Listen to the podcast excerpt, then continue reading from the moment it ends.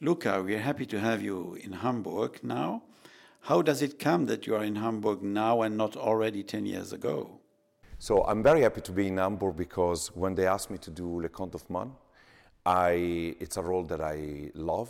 And so I, I knew that I had to come to, to, to present my four uh, villains. Uh, it's, it's, Les Contes d'Hoffmann is a, it's an opera that I, it, I discovered quite recently and gives me the most pleasure in portraying these four characters because I can try to portray four different people in the same evening, which is an incredible challenge from uh, an actor point of view. So there was absolutely no doubt in my, in my mind to come here to do a new production of Les Contes d'Hoffmann. Let's talk about the four roles. They are, in a sense, very different, but they all have something in common. Yes, I think, I think it's four sides of a, the same person. And as, as we are not one thing as human beings, it's nice to portray uh, four characters that uh, have like a silver lining, but they can be completely different. And I think, for example, if we can talk about the second act, Coppelius, it's evil, but yet funny. There is something um, entertaining about this character, and I think it, it shows how um, evil doesn't have to be all the time, you know, like old movies, but can be also understated to create different feelings and to uh, give an impression of normality, which I think makes evil even more scary when it, it looks normal. The truth is, I tried to have you here a couple of times, but it was always for Mozart. For instance, Don Giovanni. What is the difference to go from Mozart to Offenbach for you? Because the music is quite close. That, I was about to say. I was about to say the same. Uh, the, the thing that really opened my heart was at the first musical rehearsal. Maestro Kent Nagano said, "No, no, no, no. This is not Verismo think of Mozart. And I went, yes, because I think sometimes we think of this role so much closer to Verdi, but the French repertoire is completely um, in between. It is not bel canto and it's not Mozart. It's just something particular, and it needs to be approached in a way that it's not about screaming all the time, and but it's about nuances.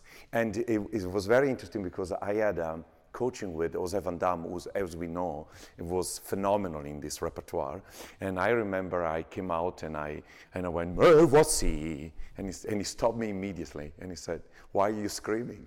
And I said, you know, Jose, you know, it's the first time I come out. I want people to understand I have a voice. It's like, this is not the French repertoire. He said the French repertoire is much more elegant and is much more color than voice.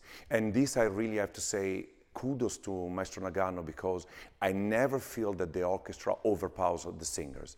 And so I can actually, if I have to force myself, is to make more colors and dynamics than actually voice. So it, it, it, it is not such a huge step from Mozart to Offenbach. It is, especially Miracle in the third act. But it's actually much closer than people think. How is it for you doing an Offenbach production? Do you hear the music also in the night? I, I, dream of the music at night, and that's the problem. The problem is I cannot, I cannot switch it off. So uh, when you have a rehearsal, then you go home, and I have this horrendous habits to go through the rehearsal page by page and say I was late, I didn't like the sound, this was not what I like, the gesture didn't work, and this keeps me up until three o'clock in the morning. And it's it you know I decided that I too old to fight it. I've been doing this for 20 years, so I just have to accept it. And I was on my sofa last night at three o'clock going through some scenes, and my wife was desperate because it's like come to bed and sleep. But it just it just um, it's something that, as a singer, you can only understand when you are on stage. You know, performing to me is, is I get so much energy from the stage, from the orchestra, from the colleagues, and it's it's like a drug. It's like an addiction to me, and I love it so much that you know I have such a high, and then it takes me some time to go back to normal life.